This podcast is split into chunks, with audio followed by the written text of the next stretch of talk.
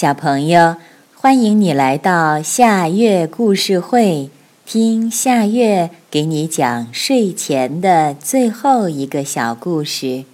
你准备好了吗？现在夏月故事会就开始啦。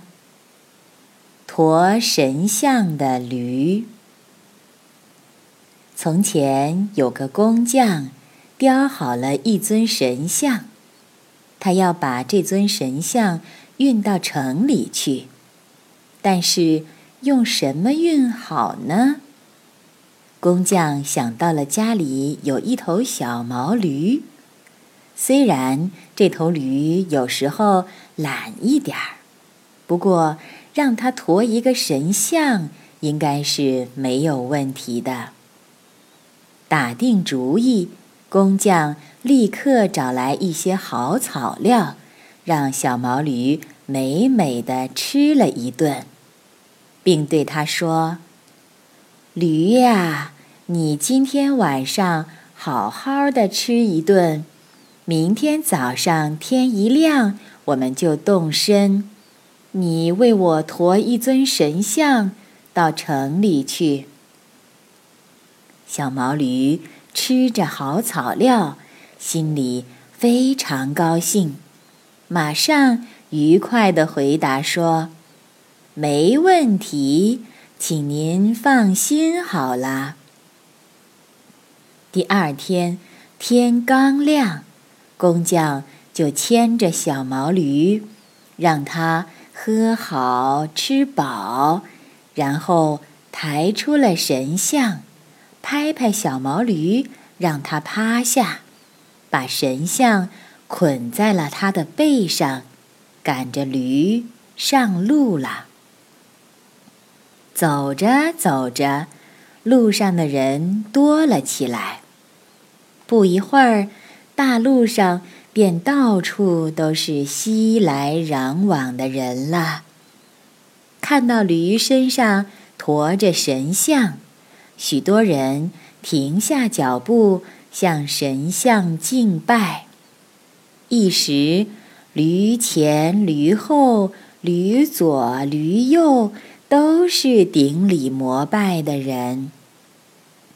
小毛驴看看前，瞅瞅后，又把头左右摆了摆，眼睛瞪得大大的。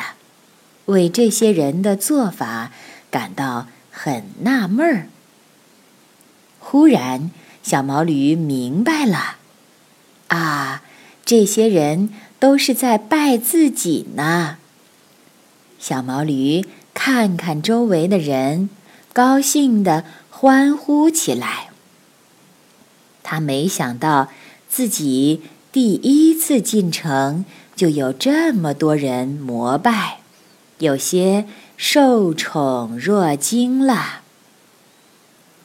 小毛驴觉得自己也有跳一下的必要，于是把后蹄抬了起来。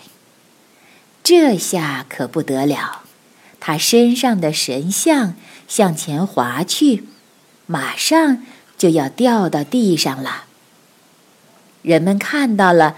都发出了惊恐的叫声。在叫声中，小毛驴站稳了身子，神像又平稳了。